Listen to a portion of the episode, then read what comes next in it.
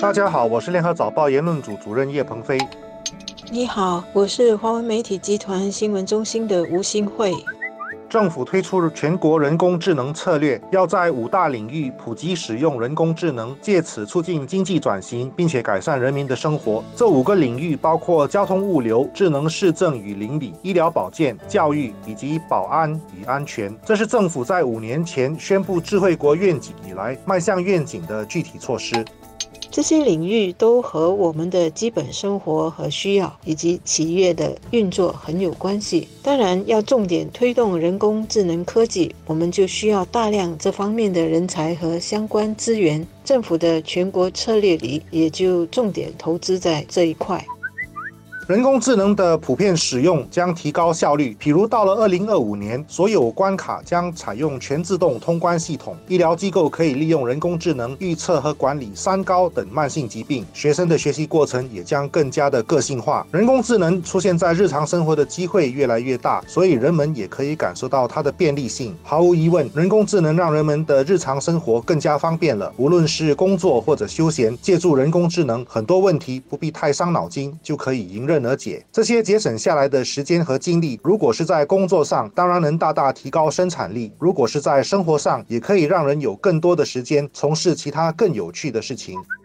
但是任何事情有利必有弊，人工智能也是一样。最大的问题当然是现代人变得越来越缺乏隐私。学术界提出了“监视资本主义”这样的说法，也就是代表大资本的企业，譬如面部、谷歌等等，掌握了越来越多消费者的信息，而且把这些信息偷偷的售卖给其他的商家。这只是表面上的弊端，虽然已经够严重的了。最新的丑闻是谷歌获取了大量美国病人的信息，所以个人的健康状况、财务状况。越来越赤裸裸的被大企业所利用，隐私是现代人最重要的资产。如果自己的一举一动和所有的生活细节都被其他人掌握，人其实就变成了没有自由的奴隶。这是在普及人工智能的时候必须关心的问题。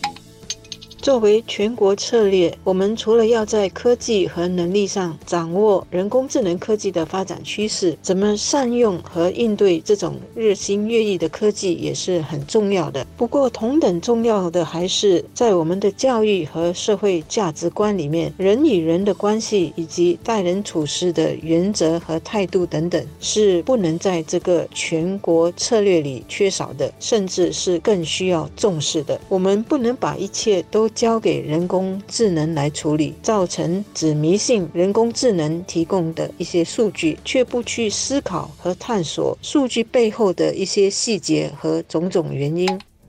人工智能科技的发展和使用，应该是让我们更容易去看到一些细节、一些现象的前因后果和互相牵连的关系，而不是呢，只是看到一组一组的这些表面数据，就轻易的得出结论和判断。换句话说，未来的世界，即使是有着各种机械和人工智能科技来处理一些事物和工作，它的结果呢，应该是让我们的社会更温情、更有人情味。因为这些科技帮我们节省了一些琐碎的时间，让我们更有时间和精力来进行更需要我们跟人直接接触和解决的事物，也让我们更有时间来多看一些书，多做一些公益的事，来改善社会。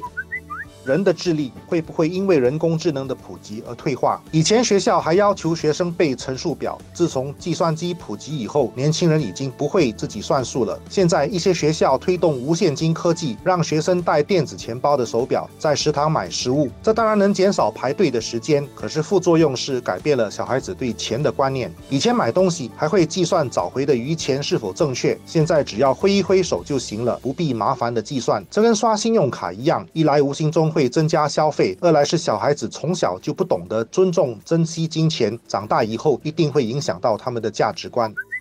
第三是人工智能的普及会不会改变人际关系？现在已经有足不出户的宅男宅女，连食物都可以在网上订购，直接送到家。人是社交的动物，当越来越多人因为缺乏面对面的社交机会，人情世故这些都会不会改变呢？想一想这些问题，我们对人工智能可能就不会那么单纯的乐观了。